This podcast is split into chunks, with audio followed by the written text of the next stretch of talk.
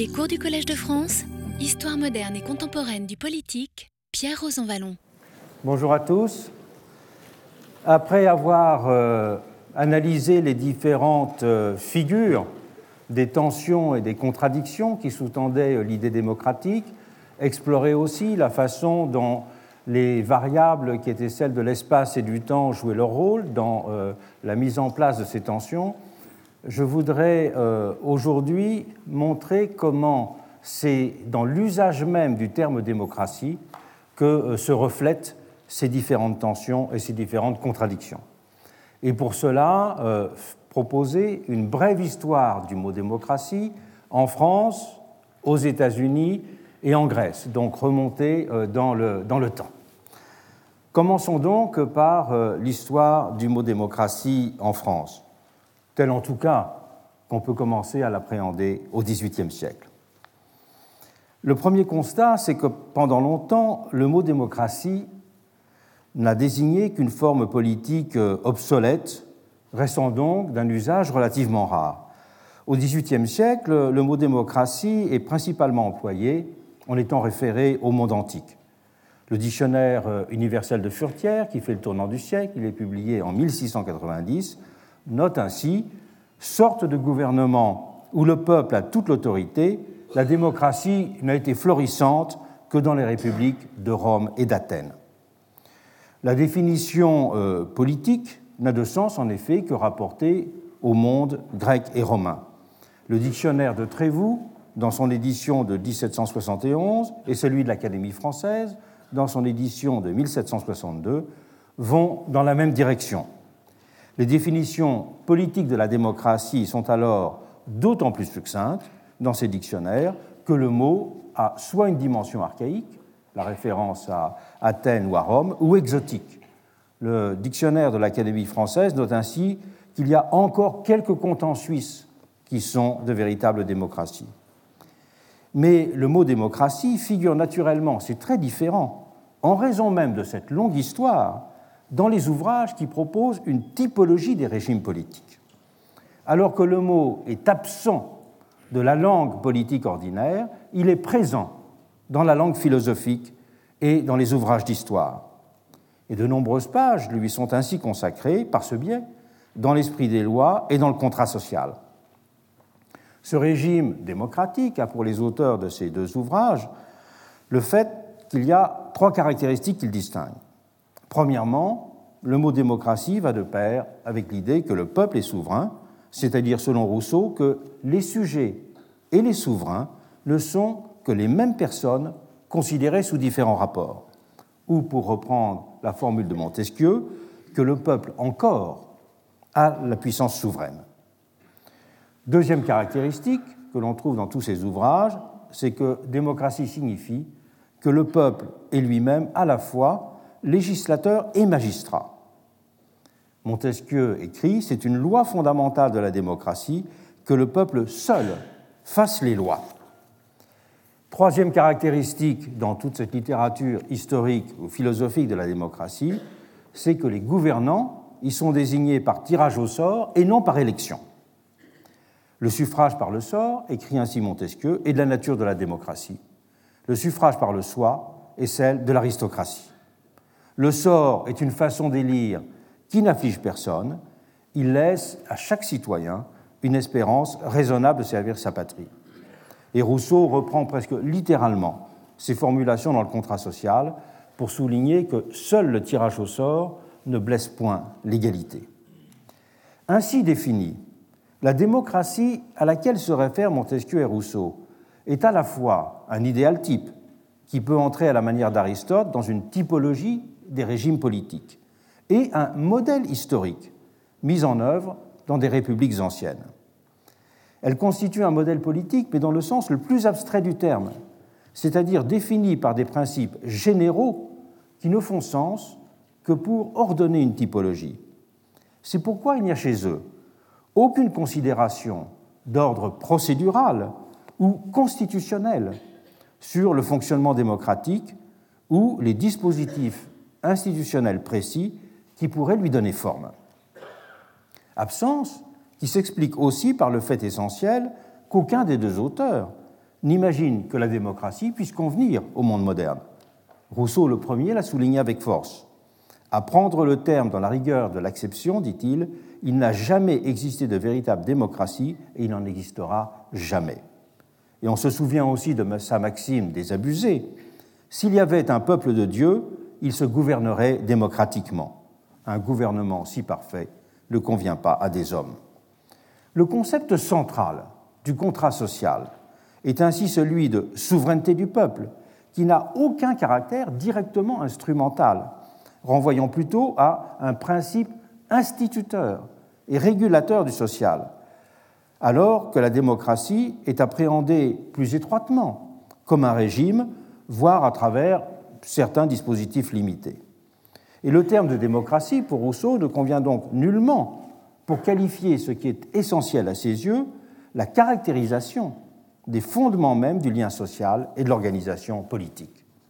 Or, ce que Rousseau cherche avant tout à explorer, ce sont les implications radicales d'une société qui doit s'auto-instituer sans plus pouvoir se fonder d'aucune façon sur un ordre donné à l'avance. Et c'est dans le programme de cette auto-institution que réside pour lui la grande révolution des temps modernes. D'où la centralité chez lui du concept de souveraineté du peuple et qui rompt, tel qu'il le définit, avec les résonances scolastiques et monarchomaques antérieures, qui définissaient simplement l'idée souveraineté du peuple comme l'exercice d'un pouvoir dans l'intérêt du peuple. Et la question de la démocratie est donc pour Rousseau relativement seconde par rapport à celle de la souveraineté du peuple. Elle n'en constituerait tout au plus qu'un sous-ensemble et une dérivée. C'est pourquoi le contrat social ne s'articule absolument pas autour du terme démocratie. Et lorsqu'elle est considérée comme une technique de gouvernement, la démocratie est d'ailleurs souvent critiquée par les philosophes du XVIIIe siècle. Et Montesquieu résume bien le sentiment général en insistant sur l'instabilité de la démocratie et la tendance presque mécanique à la corruption de ses principes. Jaucourt, qui rédige l'article Démocratie de l'encyclopédie, parabrase longuement l'esprit des lois pour dénoncer la dégradation de la démocratie en oclocratie ou en aristocratie. Il la renvoie aussi avec mépris, la démocratie, à l'obscurité de survivance archaïque, prétendant ne pas connaître d'exemples contemporains de ce type de régime, à l'exception, écrit-il, de San Marino, petite principauté qu'il qualifie de petite bicoque. Petite bicoque, dit-il, où 500 paysans gouvernent une misérable roche dont personne n'envie la possession. C'est donc dire que la démocratie survivant sur ce rocher de San Marino n'était guère enviable. En même temps qu'il est rattaché à l'Antiquité, ou du moins à certains de ses moments et de ses lieux le régime démocratique est en outre presque toujours associé à des images de désordre et d'anarchie. D'Argenson est bien isolé au milieu du XVIIIe siècle pour considérer la démocratie en termes instrumentaux et dire qu'il y a fausse et légitime démocratie. La première, la fausse, étant lourde de menaces, tandis que la seconde désigne déjà à ses yeux, c'est un pionnier à cet égard, le gouvernement représentatif. La fausse démocratie, écrit d'Argenson, tombe bientôt dans l'anarchie.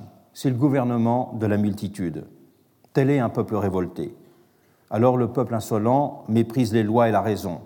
Son despotisme tyrannique se remarque par la violence de ses mouvements et par l'incertitude de ses délibérations. Dans la véritable démocratie, à l'inverse, dit-il, on agit par députés, et ces députés sont autorisés par l'élection. La mission des élus du peuple et l'autorité qui les appuie constituent la puissance publique. D'Argenson est ainsi le premier auteur à couper le mot démocratie de ses seuls référents antiques et archaïques et en inverser le sens technique, passant de la notion d'autogouvernement à celle de gouvernement représentatif. Je rappelle que son livre, Les Considérations, qui est un livre marquant du milieu du siècle, du XVIIIe siècle, Considérations sur le gouvernement ancien et présent de la France, est un ouvrage de 1765 qui a connu pas mal de euh, rééditions, c'est-à-dire trois ans après le contrat social. Mais cette inversion, on le sait, mettra près d'un siècle, un demi-siècle en tout cas, ou presque un siècle, à passer dans le sens commun en France. Comment comprendre cette inversion? Elle dérive presque naturellement de la dissociation rousseauiste entre souveraineté et gouvernement. Si la démocratie, chez Rousseau, est souveraineté, eh bien, si elle est pouvoir du peuple, elle ne peut l'être qu'en tant que pouvoir souveraineté et non pas pouvoir gouvernement. C'est la même chose chez D'Argenson. Et si elle est pouvoir souveraineté et pas pouvoir gouvernement, alors, du même coup, elle devient compatible avec la technique du gouvernement représentatif. Il faut donc dissocier cette idée de pouvoir gouvernement et de pouvoir souveraineté. Le véritable tournant, me semble-t-il, en France, il est pris avec l'ouvrage de Mably, avec l'ouvrage de Mably qui va avoir pour titre Les observations sur le gouvernement et les lois des États-Unis d'Amérique, qui est un, ouvrage de 1773, non 1783, qui est repris dans ses œuvres complètes. Mais si on va voir une idée, juste avant que Mably publie son ouvrage. Il est clair qu'à ce moment-là, domine encore en France, à la veille de la Révolution, l'idée que la démocratie ne saurait constituer l'horizon du bien politique. Dans ses notions claires sur les gouvernements, une notion un peu usurpée d'ailleurs, Louis-Sébastien Mercier écrit ainsi Un gouvernement populaire est tumultueux, indiscret, lent, car le peuple ne connaît pas ses véritables intérêts. Il lui faut des représentants les malheurs de la démocratie sont presque incurables. Les notions claires sur les gouvernements sont un ouvrage de 1788, dans lequel il écrit encore Il ne faut pas que le peuple soit souverain, quoique toute souveraineté doive émaner de lui. C'est un élément décisif qui va compter pour commencer à modifier l'usage du terme démocratie, l'expérience américaine. Le combat pour l'indépendance, avait bien sûr été suivi avec passion dans l'Hexagone. Mais après 1776, c'est aussi l'organisation politique des 13 nouveaux États qui retient l'attention. Et c'est dans ce contexte que le mot démocratie prend en France un sens qui évolue. En témoigne donc cet ouvrage de Mably, dont je viens de citer le titre, publié en 1783.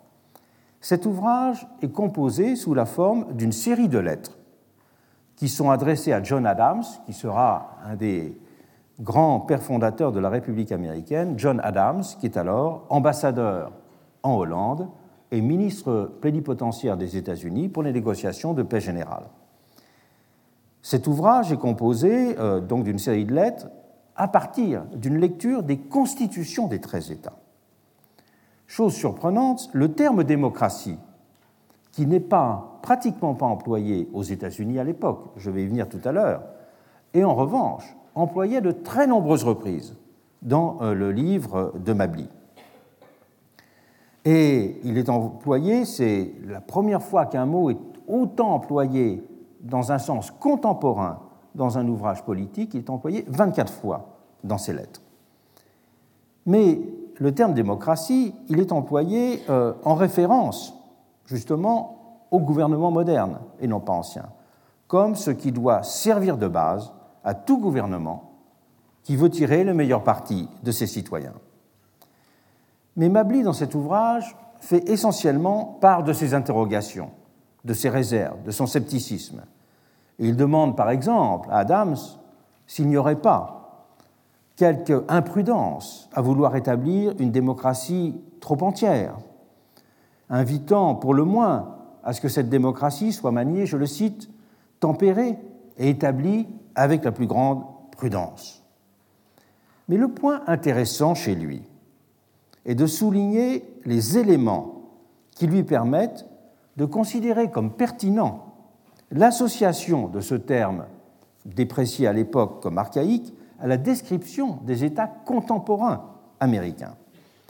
Et plusieurs caractéristiques se dégagent de l'analyse qu'il fait dans son texte. Première caractéristique, l'Amérique est un pays neuf. Il n'a pas de pesant héritage à assumer, ni de fait aristocratique à traiter. Mais, étant un pays neuf, il se trouve encore, aux yeux de Mably, dans une période post-révolutionnaire euphorique, empreinte de démagogie, Et c'est dans cette perspective que Mably commente longuement, pour la critiquer, la Constitution de Pennsylvanie. Constitution de Pennsylvanie accusée de se livrer, je le cite, à tous les caprices de la démocratie. Deuxième caractéristique de l'Amérique, les mœurs y sont restées simples et les différences de fortune peu marquées.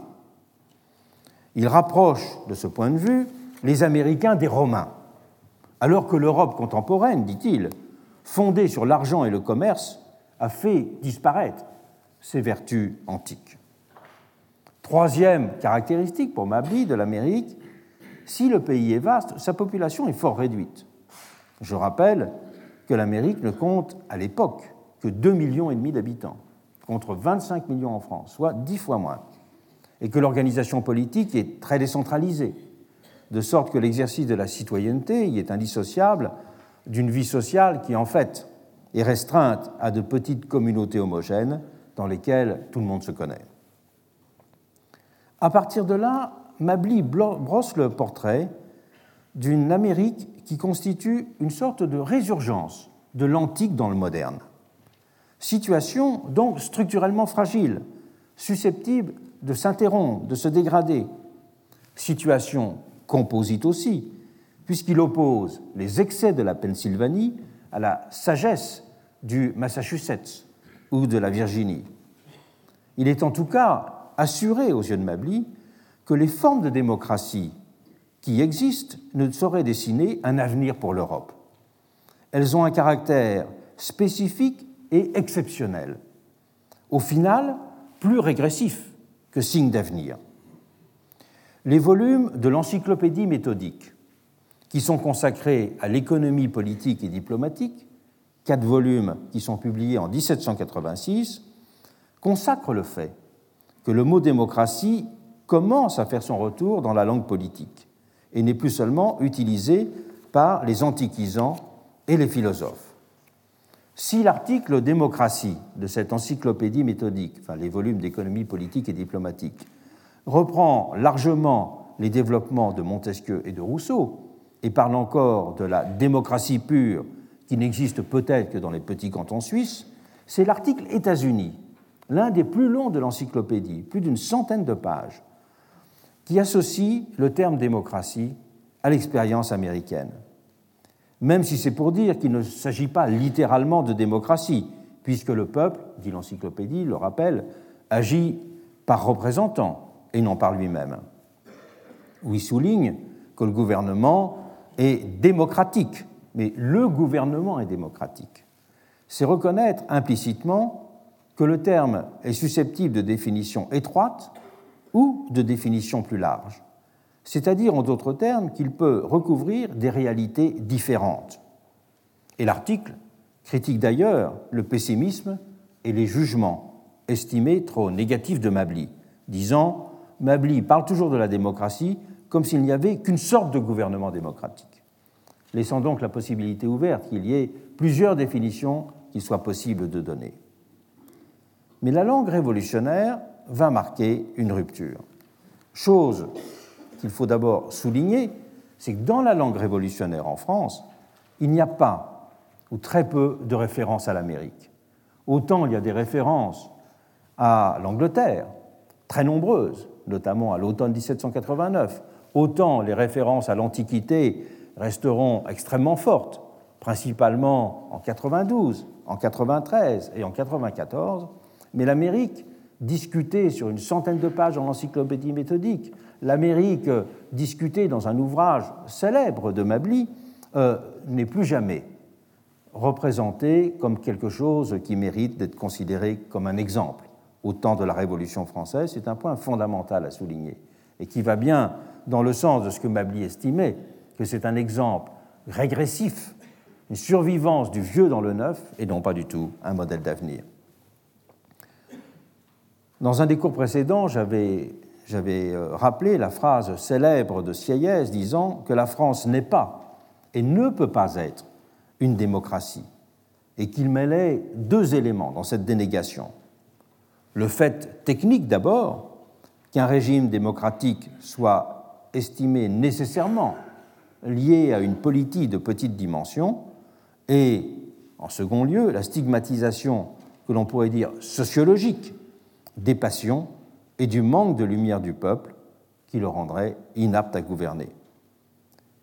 Et si l'exemple américain ne fait jamais référence pendant la Révolution française, du point de vue de l'idée démocratique, il ne fait référence que d'un point de vue qui est discuté, c'est celui de la division des pouvoirs. L'ouvrage de Mably ou les considérations qui ont été euh, notées, que j'ai rappelées tout à l'heure dans l'encyclopédie méthodique, ne représentent qu'une petite partie du débat sur l'Amérique. La grande partie du débat sur l'Amérique, en fait, parce qu'elle apparaît d'actualité partout, c'est la question de la division des pouvoirs. Déjà, Turgot, en 1776, dans sa lettre euh, au Dr. Price, analysait l'Amérique comme euh, suivant dangereusement la voie anglaise voie anglaise qui était celle justement d'une balance des pouvoirs. Alors disait Turgot que si le pouvoir est rationnel, si le pouvoir est bon, il n'a pas à être divisé. Et Turgot opposait dès ce moment-là la voie américaine, euh, anglaise, et la voie française. La voie française qui était celle du rationalisme politique, qui était celle du monisme, et la voie américaine ou anglaise qui était celle d'un bien public que l'on cherchait à définir à partir d'une confrontation des intérêts et à partir d'une pluralisation des formes de représentation et des modes de division du pouvoir. Et ce sera toujours le cas, juste au moment où s'ouvre la Révolution, d'un ouvrage très important par son influence, parce qu'il sera commenté longuement par Condorcet. C'est l'ouvrage de Livingstone, Examen du gouvernement d'Angleterre comparé aux constitutions des États-Unis ouvrage qui paraît en 1789 et que euh, Condorcet dote d'un appareil critique et d'un ensemble de notes qui fait près d'une centaine de pages. C'est presque un petit ouvrage qui a composé à ce propos Condorcet. Et là aussi, Condorcet reprend l'antienne de Turgot, en opposant justement ce que serait la vision d'un rationalisme politique à la française comparé à ce modèle anglais et américain qui lui semblent tous les deux très proches. Le terme démocratie semble donc, en ce moment 1789, faire signe au passé beaucoup plus qu'indiquer une voie d'avenir. Il semble aussi parfois qu'il soit utilisé d'une façon que l'on pourrait qualifier de tactique, de façon dépréciative, pour disqualifier un adversaire. On voit ainsi dans son plan de conduite pour les députés du peuple aux États généraux, Brissot notait, c'est quelque chose qui paraît en 1789, dès le mois d'avril, que le mot démocratie est un épouvantail dont les fripons se servent pour tromper les ignorants. Donc c'est un, mot que l'on emploie pour induire en erreur, mais que ce n'est pas du tout justement un modèle politique. La connotation péjorative du mot démocratie dans les débuts de la Révolution est alors presque aussi forte que sa dimension utopique et archaïque. Et dans la masse des journaux révolutionnaires, on n'en compte du même coup aucun de 1789 à l'an 4, c'est quand même quelque chose de remarquable, qui mentionne dans son titre le mot démocratie ou l'adjectif démocratique. Ce sont les adjectifs national, patriotique ou républicain à partir de 1792 qui reviennent le plus souvent au fronton des gazettes. On note aussi de façon particulièrement significative que le mot démocratie n'est pas prononcé une seule fois, je dis bien pas une seule fois, dans les débats de 1789 à 1791 sur le droit de suffrage. La question du droit de suffrage n'importe à aucun moment le mot démocratie dans ces débats. Cette relative absence du mot démocratie dans la langue révolutionnaire est confirmée par euh, l'examen des dictionnaires de la période. De 1789 à 1801 paraissent dix dictionnaires de type sociopolitique. Il y en a un seul qui consacre une entrée au mot démocratie. Beaucoup plus fréquent, il est vrai, est l'emploi de l'adjectif démocrate. Six dictionnaires sur dix en font une entrée. Mais le mot démocrate n'entre dans la langue française que comme antonyme d'aristocrate. Et c'est ce dernier terme, aristocrate, qui joue un rôle fondamental dans la désignation sociopolitique de la période révolutionnaire. Et la plupart des dictionnaires, 7 sur 10, signalent qu'il constitue l'un des principaux mots nouveaux introduits dans la langue révolutionnaire, ce terme de démocrate, même si l'on note quelques occurrences chez Moreau et Linguet juste avant la Révolution. Car aristocrate devient rapidement le vocable générique dont on affuble les ennemis de la Révolution, voire tout simplement, Bruno a longuement écrit sur la question, tout simplement les gens qui ne pensent pas comme soi.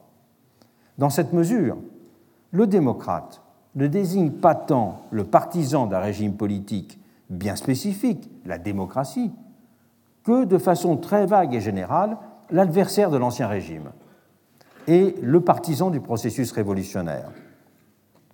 Et le supplément de 1798 au dictionnaire de l'Académie française note ainsi que démocrate finit par signifier, je cite, attachement à la cause révolutionnaire, à la cause populaire.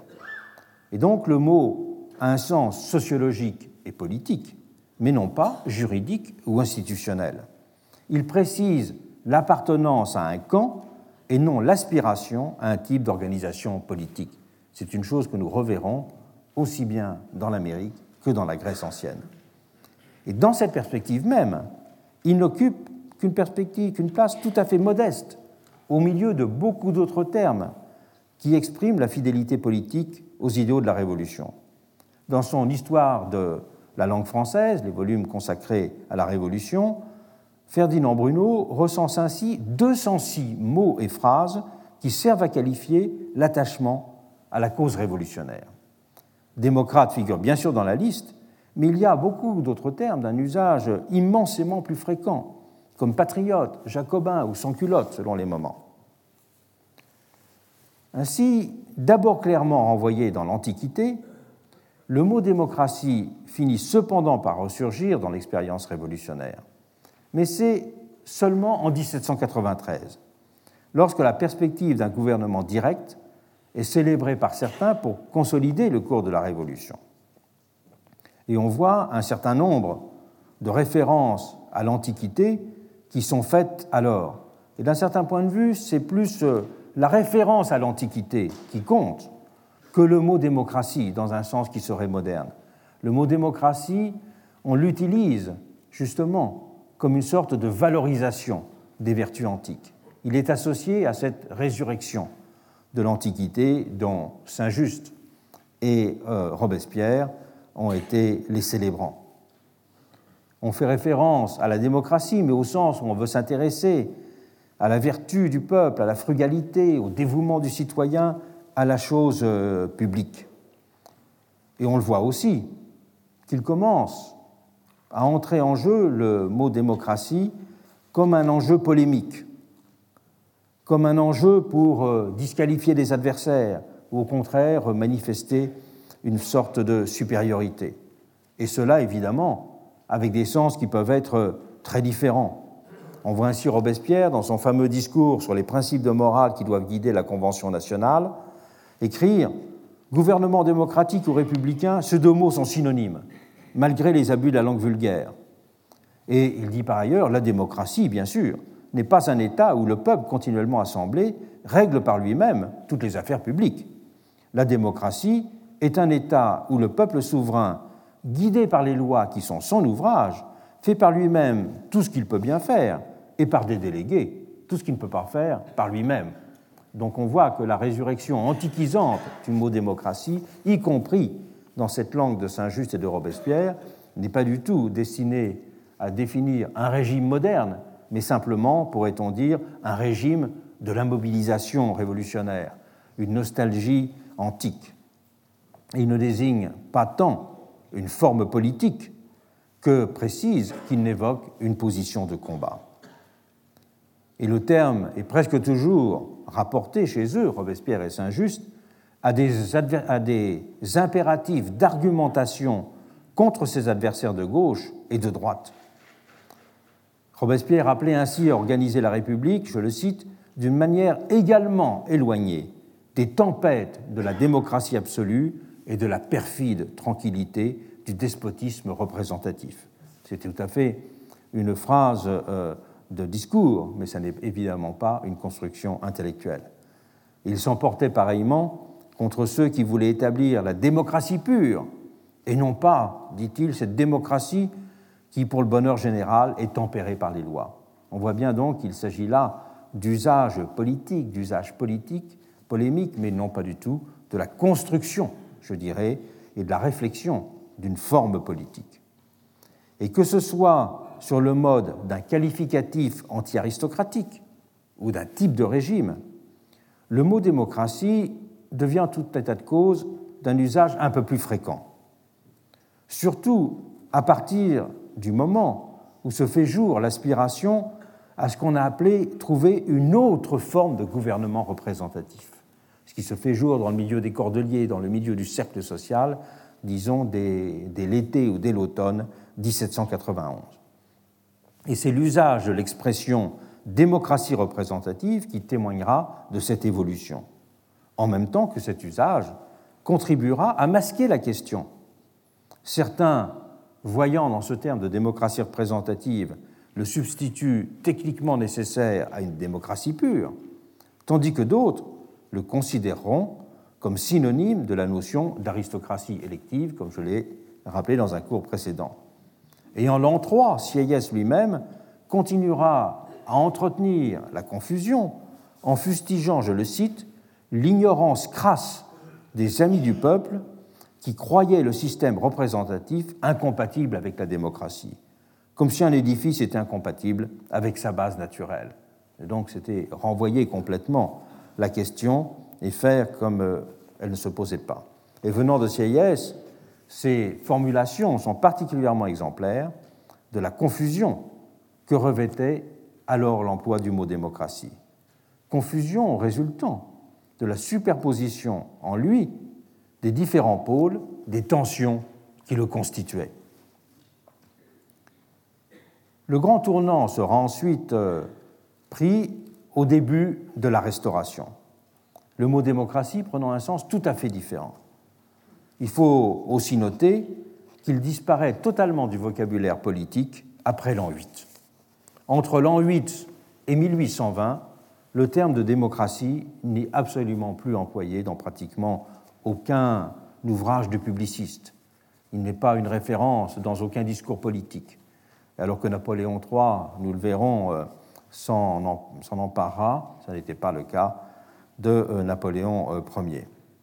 Pour une raison simple, c'est qu'il va devenir, en France, comme en Amérique, je le rappellerai tout à l'heure, parfois associé aux errements de la terreur.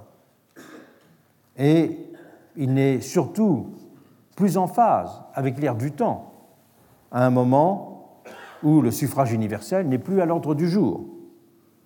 Et les libéraux du début de la Restauration n'en feront ainsi jamais usage et j'y reviendrai tout à l'heure, même les républicains de cette période, dans les milieux de la charbonnerie par exemple, dans les années 1820 à 1824, n'en feront usage. Ce terme de démocratie va pourtant ressurgir avec force dans les années 1820. Mais ce sera pour désigner la société égalitaire moderne et non plus un régime politique associé aux républiques grecques et romaines ou à l'idée d'intervention directe du peuple dans les affaires publiques. C'est donc l'idée de démocratie-société et non pas l'idée de démocratie-régime qui va s'imposer pendant cette période. Et le mouvement sémantique sera accompli lorsque Tocqueville publiera en 1835 la première partie de sa démocratie en Amérique. Mais ce tournant est amorcé dès les années 1820 et Tocqueville en est en quelque sorte l'héritier même s'il est celui qui lui donnera le plus d'éclat.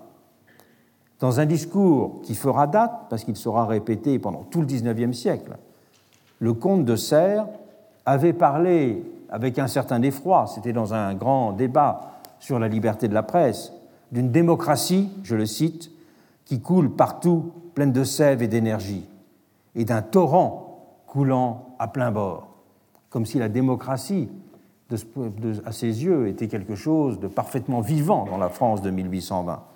Et ce qu'il voulait dire, c'est que la démocratie, en tant justement que forme sociale, en tant qu'aspiration collective, en tant que représentation d'une société de l'égalité de droit, et non pas bien sûr la démocratie du suffrage universel, ou la démocratie de la souveraineté du peuple. Mais il s'alarmait déjà de la montée en puissance de cette démocratie-société dans la France de la Restauration. Et fameusement, Royer-Collard rebondira sur ces formulations en les dédramatisant, expliquant que la démocratie était bien un état social.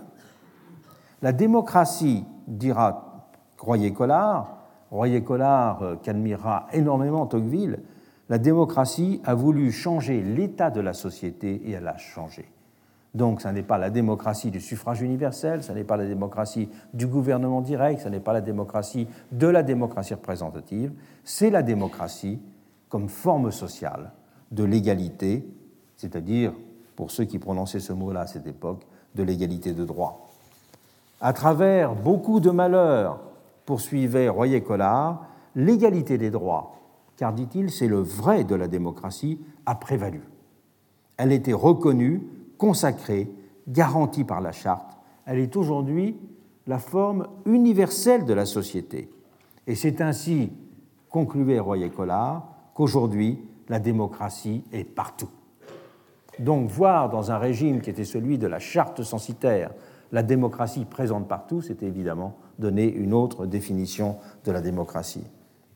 Et Royer-Collard se réjouissait de ce qui inquiétait de Serres, mais tous les deux appréhendaient bien de la même façon le fait démocratique.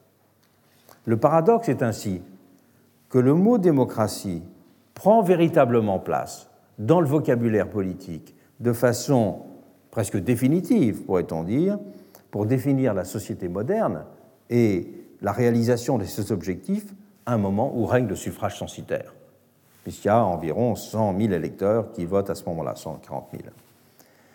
Et le mot démocratie triomphe alors significativement au moment où c'est le terme de république qui acquiert une connotation d'extrême gauche dans la langue politique alors que république était le mot qui rassemblait et démocratie le mot qui divisait pendant la Révolution française, démocratie va être le mot qui rassemble et république le mot qui divise.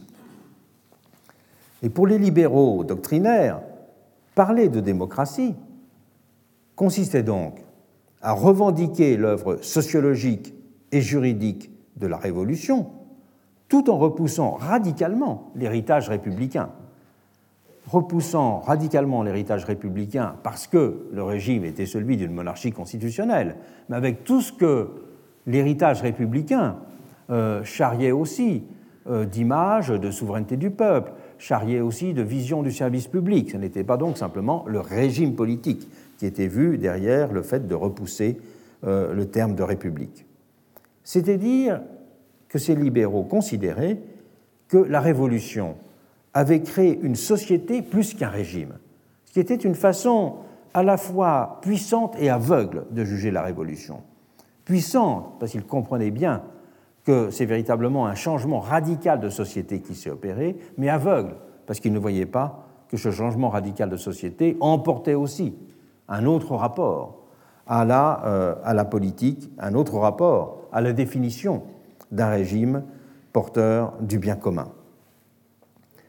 Rappelons plus tard ces débats menés sous la Restauration dans cette période-là, Charles de Rémusat insistera sur la rupture intellectuelle qu'ils avaient exprimée, en dissociant dans l'analyse l'ordre politique et l'ordre social.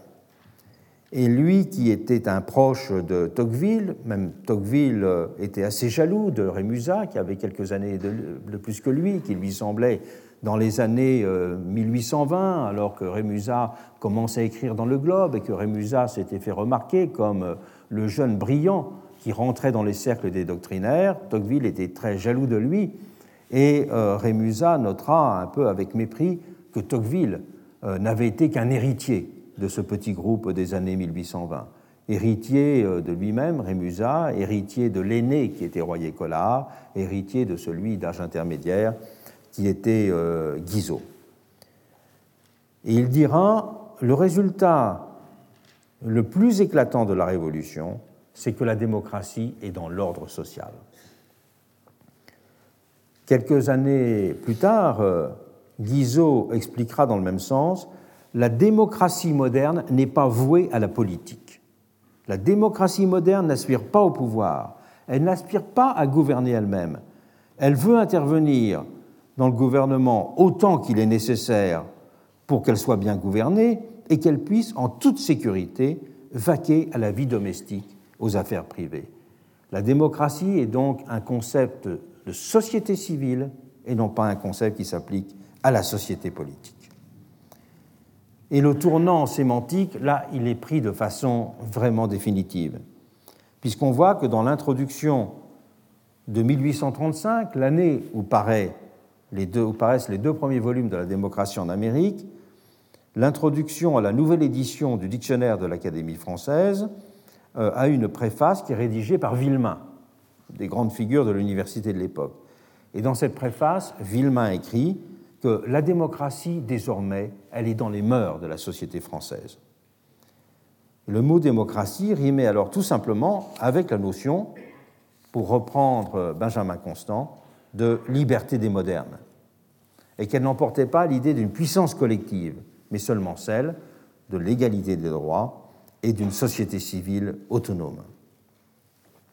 Mais si la démocratie qualifiait surtout un type de société dans les années 1830, elle ne désignait, même chez ceux qui auraient pu être ses partisans, elle ne désignait pas, même chez eux, un régime politique idéal. République et socialisme apparaissaient encore à gauche comme les seuls objectifs mobilisateurs. Et dans toutes les brochures et les publications, très nombreuses, qui sont celles qui voient naître l'idée socialiste et l'idée républicaine en France moderne, entre les années 1830 et 1834, que ce soit dans les milieux de la Société des Amis du Peuple, dans les milieux de la Société des droits de l'homme, dans les milieux du journal La Tribune, dans les débuts euh, du mouvement ouvrier qui se manifeste à partir euh, euh, de publications comme celle de Desjardins ou comme celle de La Ponneraye, on ne voit pas une seule fois le mot démocratie employé. Et dans aucun des manifestes fondateurs de l'idée socialiste et de l'idée républicaine pendant cette période, on ne voit le mot démocratie employé. Pour eux, c'est la République qu'il s'agit de réaliser. Et on voit même, même s'il est un représentant plus sage de l'idéal républicain, Armand Carrel, Armand Carrel qui est le directeur du grand journal d'opposition de l'époque, Le National. Armand Carrel écrit un article qui a pour titre justement Il ne faut pas confondre démocratie et république. Et l'objectif, à ses yeux, est bien de réaliser l'objectif de réalisation de la République, alors que l'idéal démocratique est supposé être au moins en partie déjà réalisé. Et Armand Carrel termine ce fameux article en disant La France est bien une démocratie, mais pas une république. Le principe démocratique est bien et dûment admis dans la Constitution existante. S'il n'y est armé que de faibles attributions, il la domine logiquement. Mais la République et l'objectif que nous devons nous donner. On voit d'ailleurs significativement, quelques années après, au tournant des années 1840, un ouvrage qui fait référence pour qualifier le sentiment de l'opinion républicaine de l'époque en général, qui est le dictionnaire politique publié par Pagnière en 1842. Il ne consacre significativement qu'un très court article au mot démocratie, et s'il note que la démocratie euh, est le triomphe complet du principe de l'égalité, le fait définitif de notre époque et le fait de l'avenir de ce point de vue social, il renvoie rapidement pour la question politique aux articles souveraineté et république. Le premier de ces termes étant censé préciser, et le deuxième le principe philosophique et le principe politique et institutionnel il nous faut tout de même dire quelques mots sur le cas Tocqueville. Car si son nom est aujourd'hui associé à la définition sociétale de la démocratie, et s'il est souvent présenté comme l'inventeur de cette approche, nous venons de voir que c'était loin d'être le cas. Et si l'on essaie chez Tocqueville de retracer la généalogie de cette idée, il est ainsi frappant de constater que c'est à Guizot qu'il a emprunté la notion d'État social et de démocratie comme État social. La notion d'État social, elle est en effet le cœur conceptuel du, cours d'histoire sur la civilisation en Europe que Guizot donne en 1828 et dont Tocqueville est un auditeur passionné, passion dont il a fait état dans nombre de ses lettres à ses amis. Mais en faisant de l'égalité des conditions le moteur révolutionnant la société moderne, c'est pourtant Tocqueville qui donnera tout son éclat dès le premier tome de sa démocratie en Amérique à cette définition sociologique de la démocratie. Mais pour nous, lecteurs d'aujourd'hui, l'intérêt de son œuvre réside plutôt dans l'impossibilité qu'elle exprime d'en rester une telle définition. Tocqueville a bien compris que le mouvement de l'égalité des conditions, comme le mot démocratie, ne cessait de déborder les définitions que l'on pouvait en donner. Le sens du mot démocratie reste ainsi toujours flottant dans la démocratie en Amérique. Il n'est jamais stabilisé. Thomas euh, Schleifer, James Thomas Schleifer, a recensé ainsi chez lui onze définitions du mot démocratie. Et si la démocratie constitue bien l'état social, elle est aussi, à d'autres moments dans le livre, régime de la souveraineté du peuple, façon de nommer le peuple lui-même, ou encore fait historique générique. Et le mouvement de la civilisation moderne ne se sépare donc pas chez lui de l'irrésistible pression de la souveraineté du peuple sur les gouvernements. Elle n'est pas simplement état social. Et le point véritablement original de l'œuvre de Tocqueville, il est en fait à mes yeux d'avoir fait ressortir les ambiguïtés, la complexité et la mobilité permanente de l'idée démocratique. Cela affleure de façon récurrente dans son livre, mais c'est encore plus perceptible dans ses manuscrits qui laissent bien voir son embarras. Je cite un de ces manuscrits qui sont détenus à la bibliothèque de Yale aux États-Unis, manuscrits dont une partie est reproduite dans l'édition qu'a donnée Nola à la démocratie en Amérique, éditée chez Vrin. C'est pour cela que, même comparativement à la Pléiade, cette édition en deux volumes de la démocratie en Amérique chez Vrin reste à mes yeux la plus intéressante euh, scientifiquement, parce qu'elle comporte dans ses notes la reproduction de tout un ensemble euh, de ces manuscrits de Yale. Et dans un de ces manuscrits, il écrit La démocratie constitue l'État social, comme le dogme de la souveraineté du peuple constitue le droit politique. Mais ces deux choses ne sont point analogues. La démocratie est une manière d'être de la société, alors que la souveraineté du peuple est une forme de gouvernement. Mais en même temps qu'il pose cette distinction entre démocratie-société et forme politique, souveraineté du peuple, il revient quelques pages après sur cette claire séparation en écrivant Souveraineté du peuple et démocratie sont deux mots parfaitement corrélatifs. Si l'un représente l'idée théorique, l'autre est sa réalisation pratique. Et son oscillation témoigne ainsi à sa façon du tournant sémantique qui s'est déjà accompli, mais de sa limite, comme s'il était impossible de dissocier complètement le social du politique et de construire le neuf en rupture avec euh, l'ancien. Et c'est au fond ce sentiment de l'équivoque qui transparaît dans la démocratie en Amérique qui va faire peur aux libéraux, puisque les libéraux euh, cherchaient justement à montrer que cette séparation entre l'idée républicaine de souveraineté du peuple et l'idée sociale de démocratie était bien établie, que les deux étaient bien distingués, et d'une certaine façon, Tocqueville, qui partait pourtant en Amérique et qui avait découvert l'égalité des conditions comme le principe générateur, c'est-à-dire qu'il partait de ce fait, eh bien, en même temps, cette distinction qu'il opérait, elle est sans cesse brouillée, elle est sans cesse remise en cause, elle est sans cesse recouverte. Et c'est le fait que cette distinction apparaisse dangereusement euh, recouverte dans euh, le livre La démocratie en Amérique qui fera réagir fortement les libéraux de l'époque. Il y aura notamment un ouvrage qui sera lancé contre Tocqueville. C'est le livre de Haletz, qui pour titre De la démocratie nouvelle ou des mœurs et de la puissance des classes moyennes en France, et qui opposera la vieille démocratie de la souveraineté du peuple à la démocratie nouvelle, la démocratie moderne, qui ne repose que sur le système représentatif et l'égalité devant la loi. Et le livre dira La démocratie n'a aucun rapport avec le suffrage universel. Voilà en effet ce qu'il fallait conjurer dans la tête de ces libéraux. C'est que le mot démocratie, qui devenait d'un usage courant pour parler l'état de la société moderne, puisse emporter avec lui l'idée que son complément, possiblement nécessaire, était celui de souveraineté du peuple.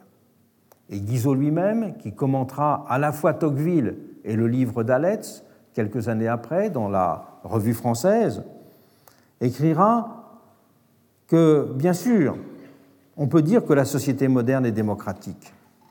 C'est quelque chose, dit-il, de très vrai, mais aussi de très obscur. Et pour lever l'équivoque, il fallait justement éviter que cette vérité et dans son obscurité soit un moment où il y ait une confusion des idées. Et s'il y a un terme qu'il acceptera de donner à celui de démocratie, c'est la démocratie, non pas comme un régime, mais la démocratie comme un mouvement social. La démocratie comme un mouvement de la revanche sociale, la revanche haineuse du bas de la société contre ses élites, le petit nombre contre les grands. Il ira même jusqu'à dire le mot démocratie, c'est l'étendard de la guerre du bas contre le haut de la société. Et si euh, cette guerre, vous savez que Guizot sera considéré comme le premier auteur théoricien de la lutte des classes et célébré à ce titre-là par tous les marxistes, eh bien, si cette lutte des classes était légitime quand il s'agissait de mettre bas l'aristocratie, le prolongement de cette lutte de classe, possiblement sous l'étendard du mot démocratie, devient ce qu'il faut conjurer. Car ce qui était aujourd'hui autrefois positif deviendrait, dit-il, de euh, l'anarchie. Et on constate d'ailleurs à la même époque, de façon symptomatique, qu'un traducteur libéral de la politique d'Aristote, il s'agit de Barthélemy Saint-Hilaire, à chaque fois qu'il verra le mot démocratia dans le texte, il traduira par démagogie, et non pas par démocratie. Donc euh, on a Aristote qui est traduit tout le temps par démagogie. Dans cette revue rapide de l'histoire du mot démocratie dans la culture politique française, j'ai cité un certain nombre d'auteurs, mais j'aurais pu faire euh, cette histoire du mot démocratie en Angleterre. Et de Hume à John Stuart Mill, nous aurions trouvé exactement les mêmes hésitations, les mêmes conceptualisations, les mêmes peurs sociales. Et si entre Hume et Stuart Mill, nous mettons l'œuvre de Burke, au moment de la Révolution française, nous aurons exactement la déclinaison de tout ce qui a pu être dit en France. Mais dans le cas français, contrairement à l'Angleterre, il y aura une rupture, c'est celle de 1848, avec la proclamation du suffrage universel, qui mettra un terme brutal aux hésitations et aux résistances qui avaient précédemment entouré le mot démocratie. Et les voix conservatrices qui s'agiteront alors à contre-courant seront balayées par la puissance irrésistible de l'événement. Et on verra qu'une diatribe furieuse de Guizot de la démocratie en France, un ouvrage publié en janvier 1849, accusant le chaos, je le cite, de se cacher sous le mot démocratie, restera sans effet. En quelques mois, en effet, le mot était partout. Il se superposera sans heurts à celui de république, comme s'il appartenait avec évidence au vocabulaire d'une société régénérée. À tel point que c'est à gauche qu'on le critiquera. On verra ainsi Blanqui dire que le mot démocratie, il s'agit d'un mot vague, d'un mot banal, sans exception précise. Et il conclura le mot démocratie n'est qu'un mot en caoutchouc. Et les candidats des Moxoc aux élections de 1849 gauchiront un moment son usage. Mais le mot reviendra surtout en force sur le devant de la scène avec le Second Empire. C'est en effet par son intermédiaire, par l'invocation de ce terme de démocratie, que Napoléon III voudra se présenter comme un champion de la souveraineté du peuple et de la sollicitude pour le monde du travail, appelant à voir dans le lien du pouvoir avec la société, scellé par les plébiscites, une forme d'accomplissement de l'idéal démocratique, alors que le terme de république se met à nouveau à sentir le souffre, évidemment, pendant le Second Empire, le terme de république sent le souffre, mais le mot, démocratie a alors un air d'évidence. Dans le journal Le Public, en 1869, on note Aujourd'hui, il y a une disparition presque totale du nom de républicain, qui était remplacé par celui de démocrate. On ose à peine, aujourd'hui, poursuit le journal, se dire républicain, tant la République est devenue chez nous synonyme de désordre, d'émeute et d'impuissance. On veut toujours, au contraire, se vanter d'être démocrate, car le mot démocratie s'accommode plus volontiers de tous les régimes. Donc, c'est le mot qui faisait la différence. Au point que sous le Second Empire, ce seront dorénavant les républicains et les libéraux d'opposition, comme les socialistes, qui se trouveront gênés par l'usage du mot démocratie et perturbés aussi par la difficulté qu'ils éprouvaient pour qualifier le régime et démontrer en quoi sa prétention à être démocratique n'était nullement fondée. C'est par exemple dans cet esprit qu'Étienne Vachereau publiera en 1860 l'ouvrage La démocratie, en notant dans son introduction C'est l'abus du mot démocratie qui m'a donné l'idée d'écrire ce livre. Et la chute du Second Empire en 1870 n'empêchera pas que se maintienne une certaine suspicion dans les milieux républicains vis-à-vis du mot démocratie. En témoigne bien le vocabulaire des proclamations électorales au moment où la République s'installe définitivement en France dans les années 1880. Quand on voit le vocabulaire des proclamations électorales des candidats républicains de 1885 et 1889, le terme de république y est beaucoup plus présent que celui de démocratie. Dans les proclamations électorales de 1885, le terme de république est 30 fois plus présent que celui de démocratie. Et le terme de république l'est toujours 10 fois plus en 1889. Et en outre, le terme de démocratie chez les républicains est généralement employé de façon substantive, comme dans les apostrophes célèbres de Gambetta, quand il dit la démocratie française, il veut dire le peuple français. Mais la démocratie désigne la société et la démocratie ne désigne pas tellement un régime.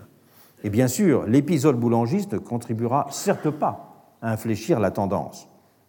Et le développement des idées socialistes amènera aussi toute une partie de la gauche à mener ses combats sous l'étendard d'autres mots. Au tournant du XXe siècle, le mot démocratie sera toujours très présent, mais dans les ouvrages de sciences sociales et de théorie politique, voir l'œuvre de Vilfredo Pareto, voir l'œuvre de Ostrogorsky, voir l'œuvre de Roberto Michels, sont les premiers grands ouvrages de euh, théorie politique ou de sciences politiques qui analyseront les mécanismes précis de la, démocratie, qui analyseront les conditions de sa dégradation en régime oligarchique. Ce sera évidemment un des grands thèmes de toute cette littérature réaliste sur la démocratie, notamment chez Michel, chez ses Ostrogorsky. Mais il n'occupera qu'une place très secondaire dans le vocabulaire politique, à nouveau, pour exprimer attentes et aspirations. Il prend même alors une connotation franchement négative aux deux extrêmes de l'échiquier politique dans les milieux nationalistes, du nouveau nationalisme bien sûr, mais aussi dans les cercles de l'extrême gauche et du syndicalisme révolutionnaire, qui voient à la fois une promesse non tenue et une illusion. Une des grandes figures du syndicalisme révolutionnaire, un des grands théoriciens, Hubert Lagardelle, parlera ainsi de la fiction démocratique, et l'on stigmatisera dans les pages de revues comme le mouvement socialiste le démocratisme, voire la démocratie. Et Griffuel, qui sera un des premiers secrétaires généraux de la CGT, n'hésitera d'ailleurs pas de son côté à définir le syndicalisme, je le cite, comme une réaction contre la démocratie. Et lorsque le démo démocratie, au début du XXe siècle, se trouve sur la couverture d'un livre, c'est plus souvent pour évoquer sa crise, ses mensonges et ses malheurs, ou le déclin de son idéal, que pour en faire l'éloge. Et c'est en fait appliqué à la sphère économique que le mot démocratie, à la fin du XIXe siècle et au début du XXe siècle, va ressurgir positivement. En Grande-Bretagne, c'est l'ouvrage fondateur de Béatrice et Sidney Webb, Industrial Democracy, de 1897, et le livre de Cole, qui sera un des grands inspirateurs et un des grands théoriciens du mouvement syndicaliste, socialiste et coopératif anglais, qui, au sortir de la guerre, aura pour titre Self-Government in Industry. Et en France, c'est autour de cette traduction en tant que démocratie industrielle qu'on verra cette fois-ci défendue et notamment revendiquée par Jouot et une partie de la CGT, cette idée euh, démocratique. Mais on peut dire, et ce sera la conclusion de cette heure, que cette année in fine, que dans la vague de la critique du totalitarisme dans les années 70 et 80, que le terme de démocratie est ressurgi partout positivement, devenant la dénomination du régime idéal et de la forme du bien politique, en France comme ailleurs. Mais on le sait, c'est aussi un triomphe par défaut, car il s'est accompli dans la confusion la plus grande de ces définitions, l'Amérique et la Corée du Nord se réclamant également démocrates.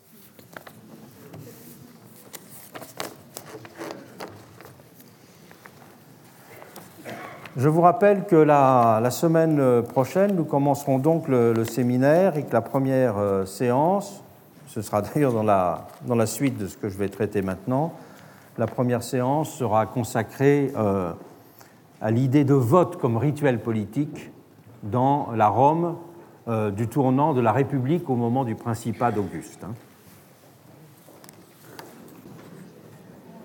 Après avoir parlé et présenté un certain nombre euh, de grandes lignes directrices de l'analyse sur l'histoire du mot démocratie en France, je voudrais maintenant essentiellement faire un grand écart et retourner à l'histoire du mot démocratie en Grèce.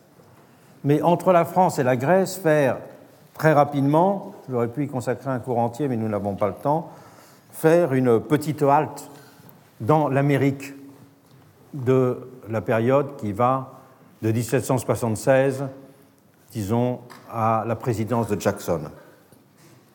Il est en effet frappant. J'ai cité tout à l'heure le livre de Mably, Mably qui faisait référence à de nombreuses reprises au terme démocratie pour parler des constitutions des 13 États américains 1776. Mais moment également où ce terme était employé dans la bouche, sous la plume de Mably, de façon dépréciative. Et c'est la même chose chez les pères fondateurs américains. Même dans la période coloniale, avant la période coloniale, le terme démocratie est vraiment voué aux gémonies.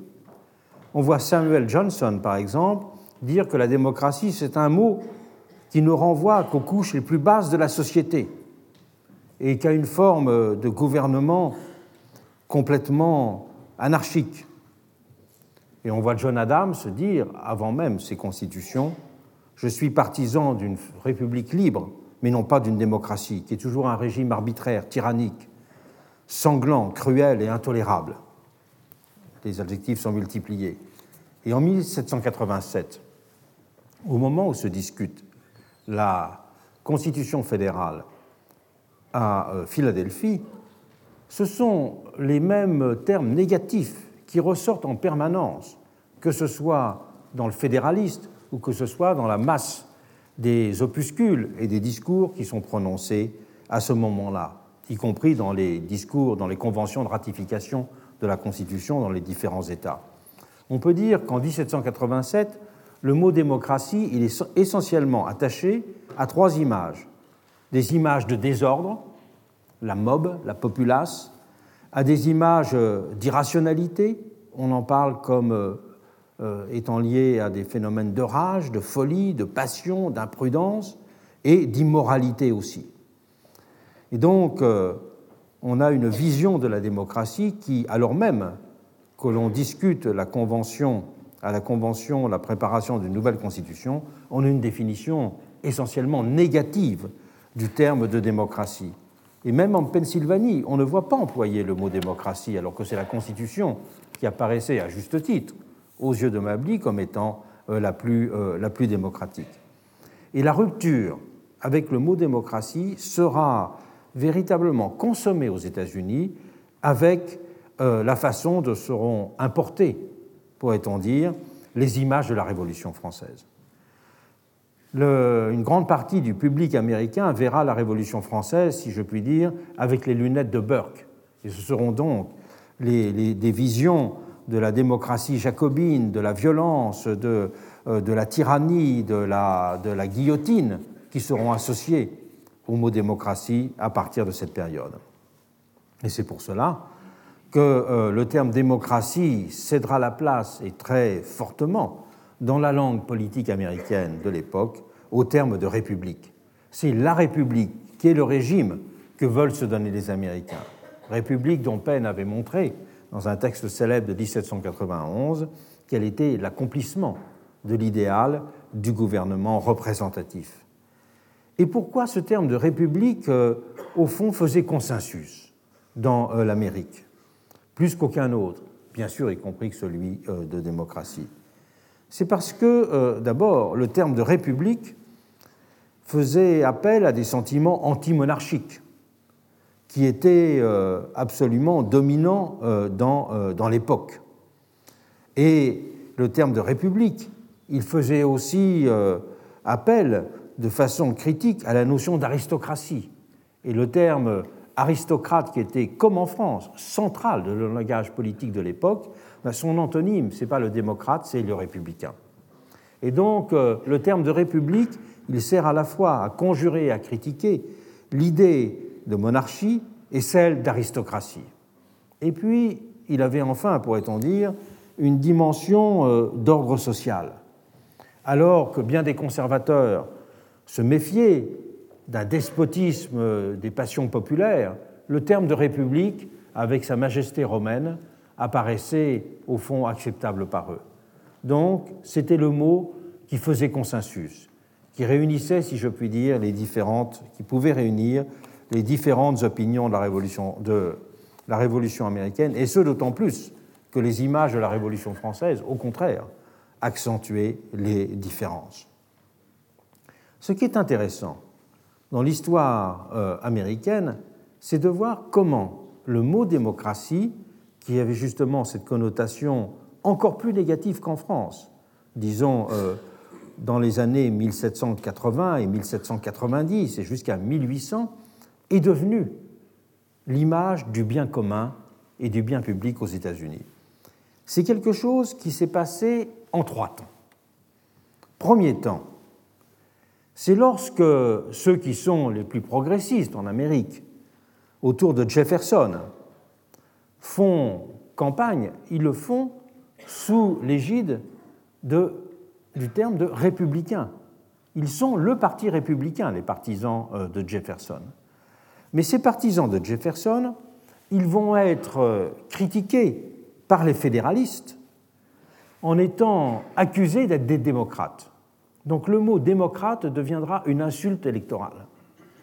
On dira qu'est-ce que c'est que ces républicains? Le parti républicain, ça n'est qu'un ramassis de démocrates. Et il va y avoir un premier basculement. C'est que cette injure va être revendiquée comme un glorieux patrimoine.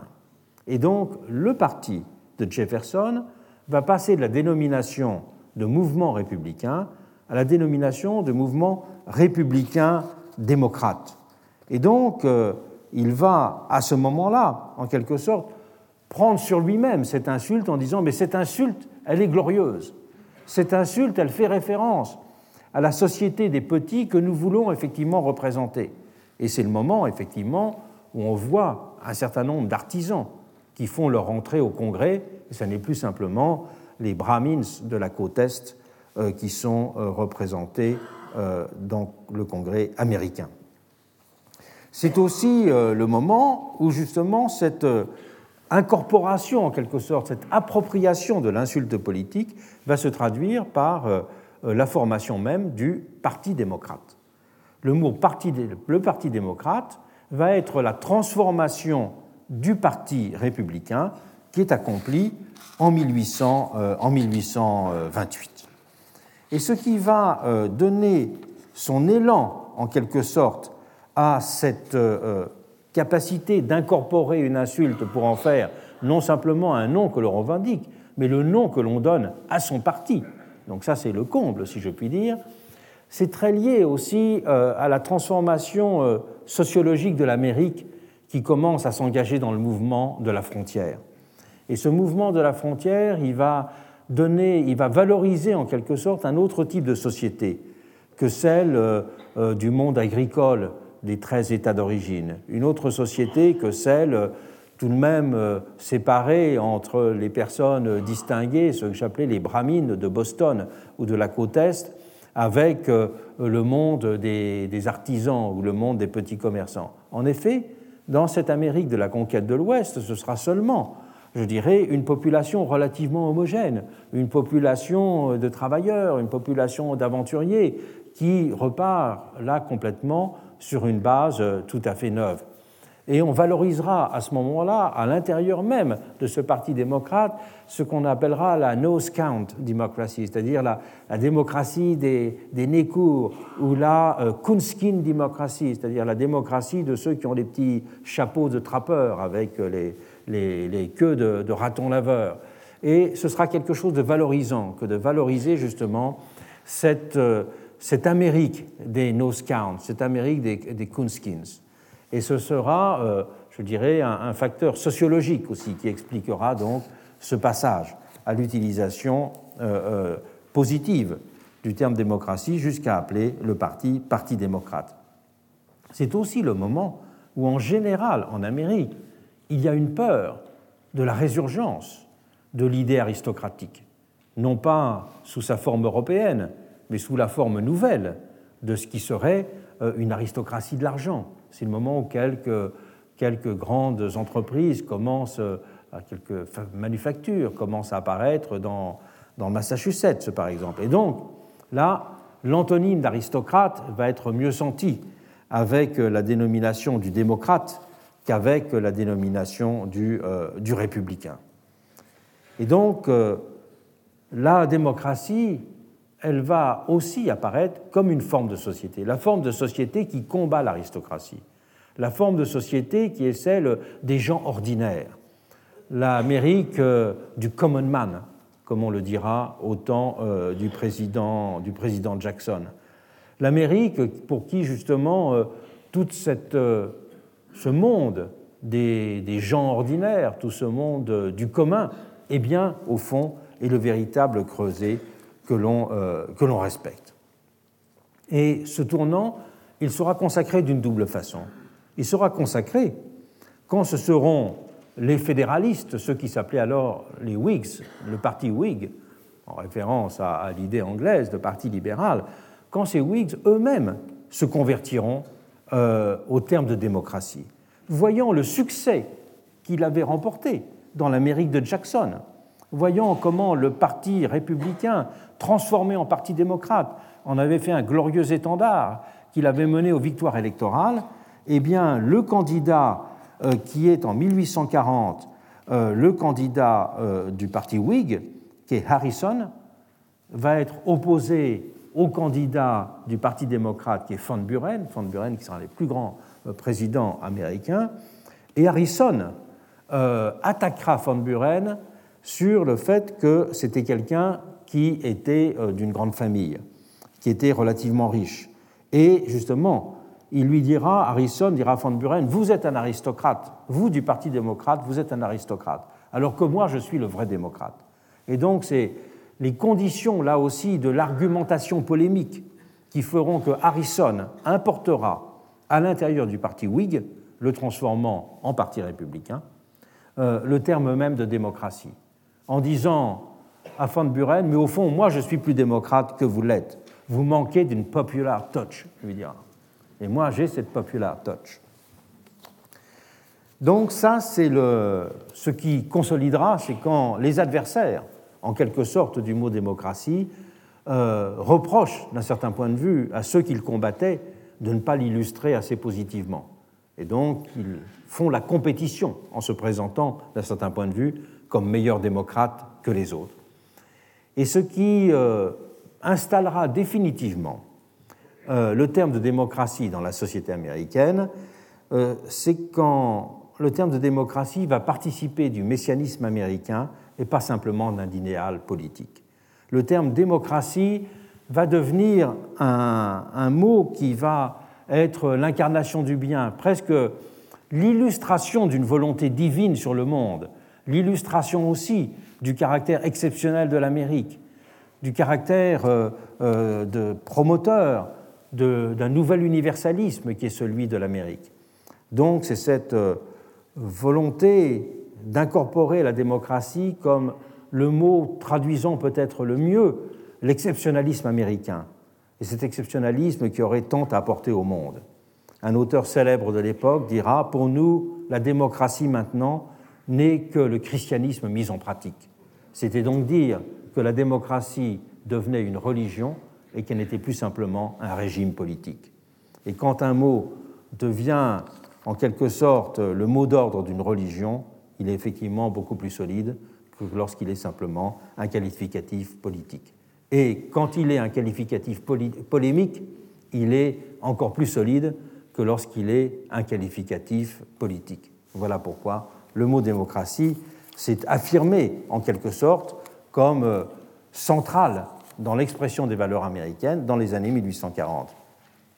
Mais je n'ai fait que cette transition rapidement pour montrer l'importance qu'ont les usages polémiques, l'importance qu'a eu aussi euh, l'association du terme de démocratie à des mouvements d'en bas que l'on critiquait aux États-Unis comme en France, et comment, en quelque sorte, le traité de paix s'était fait sur l'idée qu'il était devenu l'élément d'une religion nationale. Et c'est là que nous intéresse l'enquête sur la Grèce. L'enquête sur la Grèce nous intéresse parce qu'elle va nous montrer à quel point toute une partie de ces indéterminations, toute une partie de ces tensions, toute une partie de ces débats sur la définition de la démocratie était déjà extrêmement présente. Pour euh, euh, retracer rapidement cette histoire du mot démocratie en Grèce, il me faut tout de même donner très rapidement, à cause de l'importance que ça a pour euh, cet objet, rappeler quelles ont été quelques-unes des préconditions de l'apparition de ce qu'on a nommé à partir du 5e siècle seulement, je vais y revenir bien sûr, démocratia en Grèce.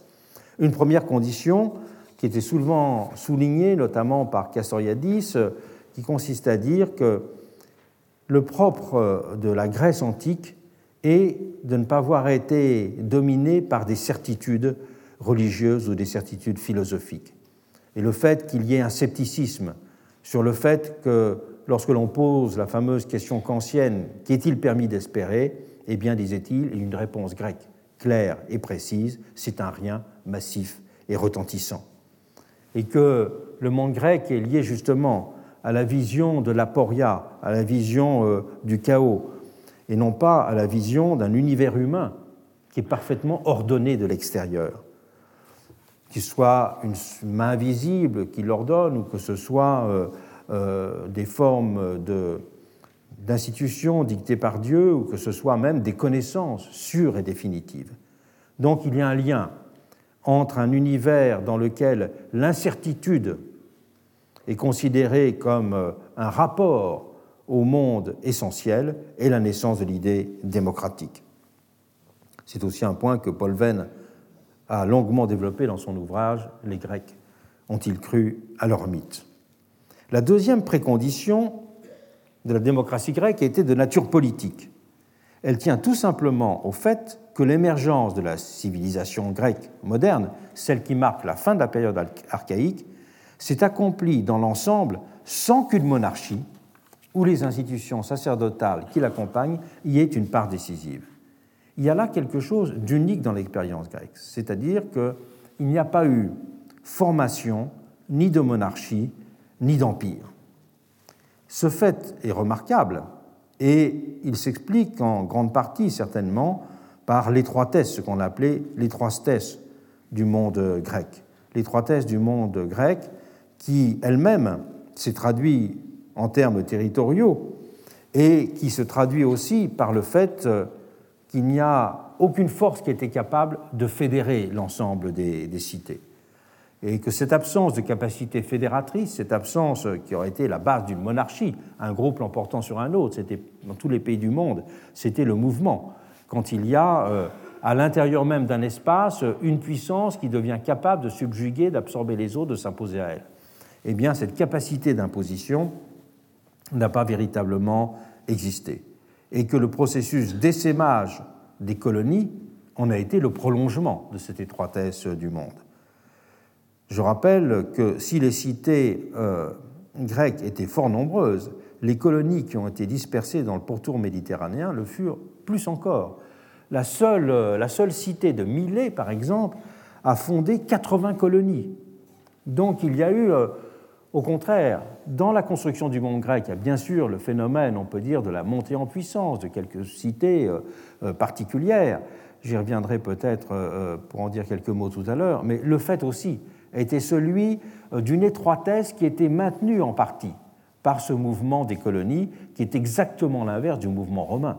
Je dirais alors que le mouvement romain a procédé par une incorporation dans son centre de toute sa périphérie, euh, euh, le monde grec a produit en quelque sorte de la périphérie.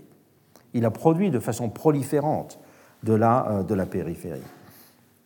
Et au moins partiellement, on peut dire que l'exiguïté de ces poleis, de ces cités, et c'est le caractère aller de pair avec un caractère relativement primitif de la structure euh, sociale, ce qui a donné une dimension directement politique, pourrait-on dire, au problème du commun. C'est une chose sur laquelle tous les historiens de la Grèce ont bien insisté en montrant la différence qu'il y a entre la ville médiévale et la cité grecque. La ville médiévale, elle est structurée parce qu'il y a une société civile où il y a des confréries, il y a des corps, il y a des corporations, il y a des métiers organisés, il y a des quartiers qui ont leur autonomie. Alors que dans la cité grecque, euh, il n'y a rien en quelque sorte entre la famille et la politique. La seule façon de penser le social, elle est immédiatement politique. Et d'ailleurs, si l'on voit l'œuvre d'Aristote, l'œuvre d'Aristote, il y a d'un côté les économiques, pas l'économie au sens contemporain, euh, le monde de l'oikos, de la maison, et de l'autre côté, le monde de la police. Et entre la police et l'oikos, d'un certain point de vue, il n'y a, il n'y a rien. Et c'est pour cela d'ailleurs que la définition de l'homme comme animal politique, c'est qu'il ne pouvait pas être un animal social, alors qu'on n'aurait pas défini au Moyen Âge, on aurait dit justement qu'il était un animal social. L'homme appartenait, se définissait d'abord par euh, son insertion dans ce monde des corps au sens large. Alors que là, il n'y a pas de monde, le monde des corps. Et ces quelques remarques que je viens de faire sur euh, les préconditions, l'indétermination euh, philosophique, l'absence de monarchie, l'exiguïté du monde, le fait que le social y est d'une certaine façon immédiatement politique, n'ont évidemment pas pour but de résumer une très vaste et très ancienne littérature mais de souligner juste deux choses. C'est que ce monde grec est marqué par justement l'idée d'indétermination et qu'il est marqué par le fait de la polarisation. L'idée d'indétermination est tout à fait fondamentale et elle va jouer un rôle très grand dans la vision euh, du monde politique et démocratique. Et l'idée de polarisation, faisant du politique justement euh, quelque chose de véritablement euh, central. Et pour avancer dans la réflexion, je partirai de deux éléments qui suscitent l'interrogation. Le fait tout d'abord que le terme de démocratia n'apparaît en Grèce que très postérieurement à la valorisation des notions d'isonomie, d'isonomia et d'élotéria, de, de liberté comme autonomie d'une communauté. Première singularité. Pourquoi le terme de démocratie n'apparaît que près d'un siècle après que des formes, disons, d'institutions de type démocratique étaient mises en place, et un siècle après, le fait que le terme d'isonomie, d'isonomia, a été véritablement celui qui faisait sens, qui faisait référence dans la société grecque de l'époque. Deuxième singularité, c'est l'absence d'une théorie de la démocratie en Grèce. Dans toute la littérature grecque de l'époque, il n'y a aucun traité de la démocratie. Prenons en compte d'abord le caractère tardif de l'apparition du mot démocratia. Le sens de l'isonomie a donc précédé, je viens de le dire, d'un siècle l'apparition du mot démocratie et la mise en place d'institutions de type démocratique. Il est très difficile de. Les historiens euh, se disputent pour savoir quand apparaît le terme de démocratie. On sait en tout cas qu'il est utilisé dans les suppliantes d'Échille, 421, et que dans la deuxième partie du 5e siècle, de 450 à 410, il y a tout un ensemble d'occurrences qui apparaissent. Donc là, c'est prouvé pour cette euh, période. De la même façon, on ne connaît pas les conditions de naissance euh, de l'isonomie. On doit simplement se contenter de noter que le terme même d'isonomie faisait de plus en plus référence à Athènes au temps de Clisthène, en effet. Je rappelle qu'il avait pris le pouvoir en 508. Et on verra aussi des cités pour des éléments qu'on a sur les centaines de cités grecques. Quand on parle de démocratie grecque, il faudrait toujours parler des centaines de cités, mais évidemment, il n'y a pas la même documentation sur toutes que des villes comme Argos et Corinthe, par exemple, avaient euh, mis en avant la notion d'isonomie bien avant euh, Athènes. Il s'agissait donc de mouvement vers l'isonomie d'un quelque chose de Il faut partir de ce point. Le sens de la liberté comme éleuthéria, comme résistance à la tyrannie, et celui de l'égalité dans ses différentes déclinaisons, l'isonomia, c'est-à-dire la règle d'égalité, puis l'iségoria, l'égalité de prise de parole sur le forum, ont été indissociables en Grèce.